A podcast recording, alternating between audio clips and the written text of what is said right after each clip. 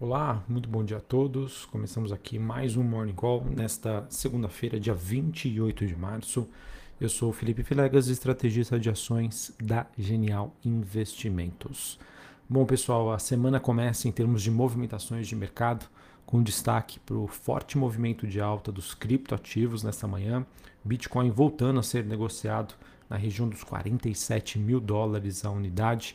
E do outro lado, a gente tem aí queda para a maioria dos preços das commodities, com o petróleo recuando quase 5% e alguns metais industriais negociados na Bolsa de Londres também com movimentações negativas.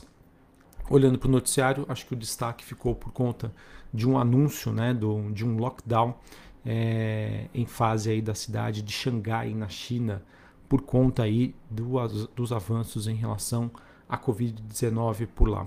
O que eu faltou, na, na verdade, é uma contabilização, é para saber se esse anúncio foi ou não após os, os, fechamentos das bolsas por lá. Porque nós tivemos em Xangai, na China, uma alta leve de 0,07 e em Hong Kong uma alta de 1,31.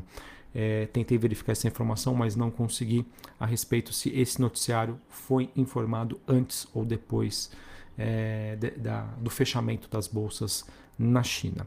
Mas, enfim, como principal reação a, a essa notícia, né, que poderia trazer um impacto para os mercados asiáticos, acabou recaindo aí sobre o petróleo.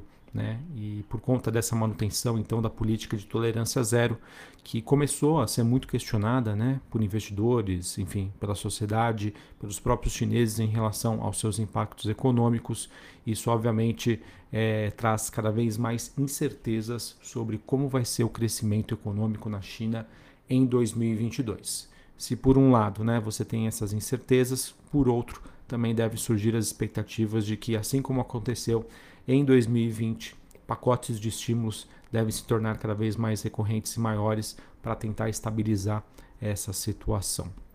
Falando sobre as ondas da pandemia da Covid-19, sim, elas acabam gerando um impacto negativo no crescimento de curto prazo. Isso, obviamente, já começa a ser precificado pelo mercado em relação à China. Porém, pessoal, a gente não pode descartar também os impactos positivos em relação à inflação. E quando eu digo positivo, significa dizer que isso gera um impacto de alta. E, obviamente, pessoal, tema inflação ainda deve ser um, uma questão aí a ser muito discutida no ano de 2022 e como isso ainda vai impactar é, o crescimento, a qualidade do crescimento ou até mesmo aí o processo de desaceleração das, do, do crescimento das economias do, é, globais e também a, como vai se dar a reação dos principais bancos centrais sobre suas políticas monetárias.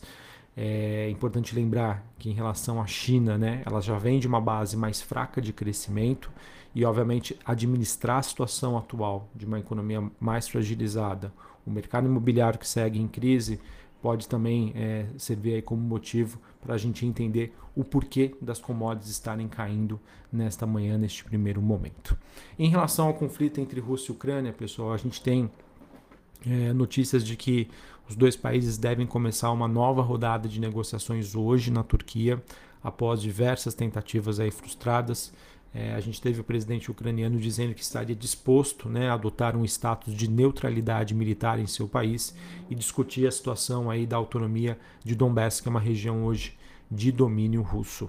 Se de um lado a gente tem é, as commodities caindo, né, principalmente o petróleo por conta da China, esse fato, pessoal, sem sombra de dúvida, né, se não houver nenhuma solução sobre esse tema, gera uma pressão aí de alta para os preços do petróleo. Só para vocês terem uma ideia, né, na semana entre 17 a 23 de março, as exportações russas de petróleo para o mundo né, caíram cerca de 26%. A Rússia, que hoje é um dos maiores produtores e exportadores da commodity. Então vamos acompanhar, acredito que isso é, seja um tema ainda bastante sensível. E outra questão aí que eu também acho que vale a pena a gente monitorar é, que já é destaque, né, os, os, investidores já vêm acompanhando, é o fato de que nós tivemos né, também uma forte depreciação aí do, do iene japonês, é, entender aí como que aconteceu essas movimentações lá no Japão em relação a possíveis estímulos que possam ser adotados pelo governo japonês diante dessa situação econômica. E também a gente vê uma continuidade do movimento de abertura das taxas de juros nos Estados Unidos e que isso também acaba influenciando e acelerando o processo de inversão das curvas de juros.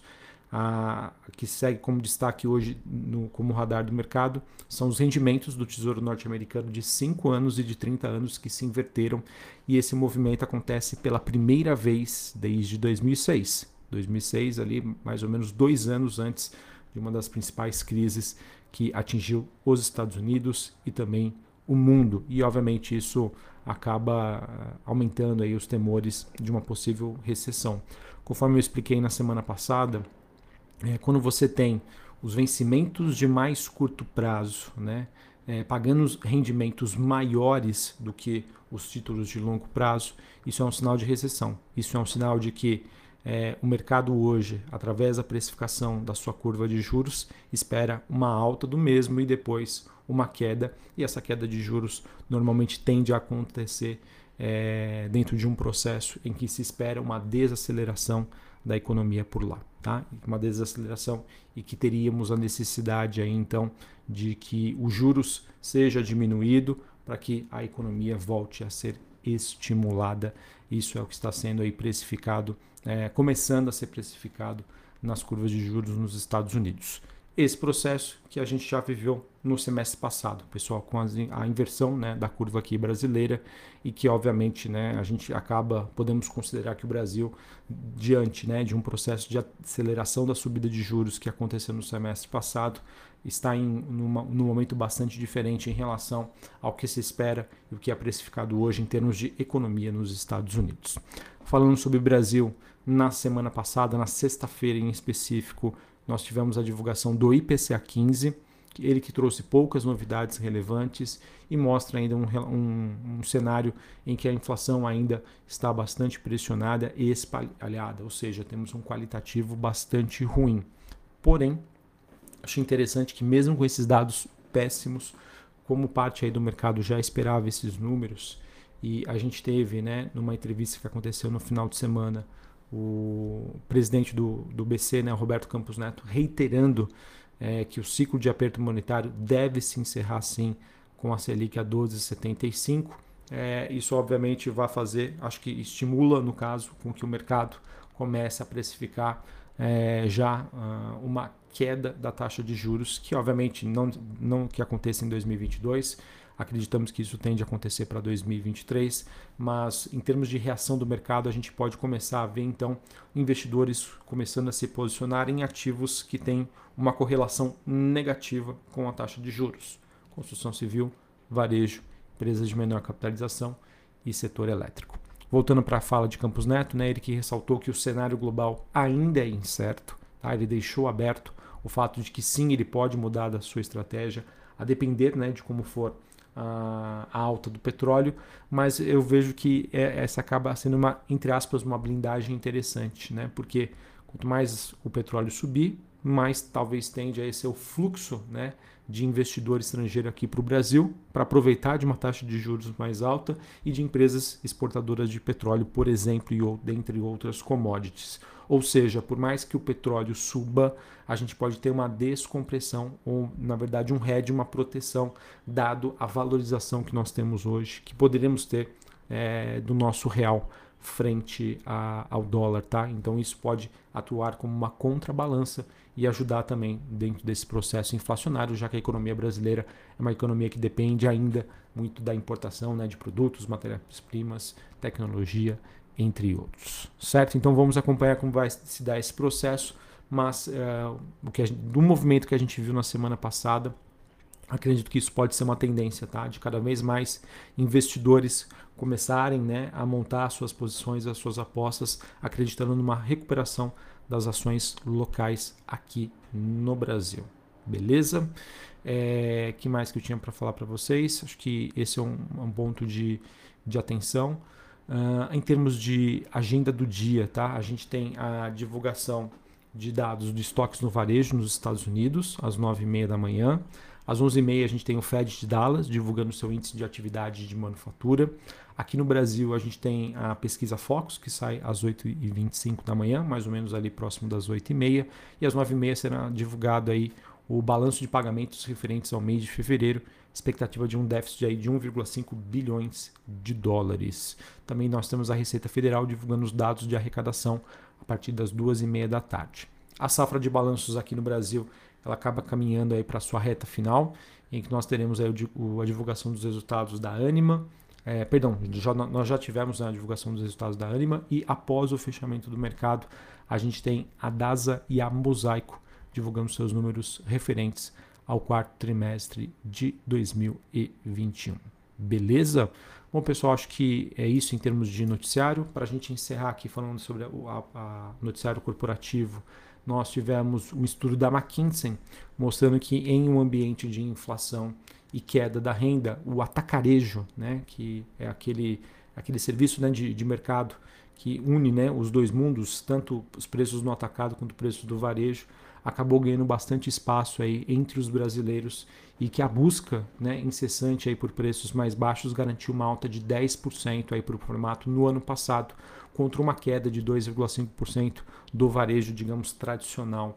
E eu vejo que esse é um ambiente que, na minha opinião, olhando para os principais mercados aqui no Brasil que têm suas ações listadas na bolsa, açaí, né, que já tem esse modelo de atacarejo, poderia se destacar. Na outra ponta, a gente tem ali Carrefour e também Pão de Açúcar, que, de acordo com esse estudo, podem continuar sofrendo diante desse cenário que nós temos de inflação cada vez maior, um ambiente que ainda gera essa pressão, ao mesmo tempo em que a, a renda né, e a economia brasileira seguem ainda patinando. No final de semana, a gente também teve a notícia da Coinbase. Ela disse, informou, de acordo com a reportagem do Estado de São Paulo, ela informou que estaria bem próxima de fechar um acordo da aquisição da 2TM, que é uma holding que controla hoje a mercado Bitcoin e que essa negociação poderia é, ser encerrada aí até o final do mês de abril. Essas negociações que vêm já acontecendo desde o ano passado e que fazem parte aí de uma agenda de expansão global de uma das maiores corretoras de criptoativo dos Estados Unidos, que é a Coinbase, e obviamente está olhando aí com carinho para o mercado brasileiro. O mercado brasileiro também olhando para criptoativos segue aí sem sombra de dúvida como sendo destaque mundial. Beleza, pessoal? Então, acho que é isso que eu tinha para trazer para vocês. É, acabei não falando das movimentações das bolsas, mas a gente tá, a gente tem hoje, né, um dia positivo para ações na Europa, é, sinais mistos né, e bem próximos da neutralidade nos Estados Unidos. É, a gente tem dia de valorização do dólar, alta de 0,31 a 99 pontos, alta dos criptoativos como destaque, queda para as commodities, enfim, um cenário que eu acredito que ainda o investidor não tenha nada muito de definido para 2022. Muita coisa acontecendo ao mesmo tempo, né? A situação da China impactada por Covid, é, mercado começando aí a montar suas posições ou querendo entender como vai se dar esse ciclo econômico nos Estados Unidos, dada essa inversão na, nas curvas de juros. E aqui no Brasil, obviamente, o mercado começando a se posicionar aí frente a um cenário de futura queda das taxas de juros e que isso tenderia a ser positivo para as ações domésticas aqui no Brasil. Um abraço a todos, uma ótima segunda-feira, uma ótima semana para vocês e até mais. Valeu!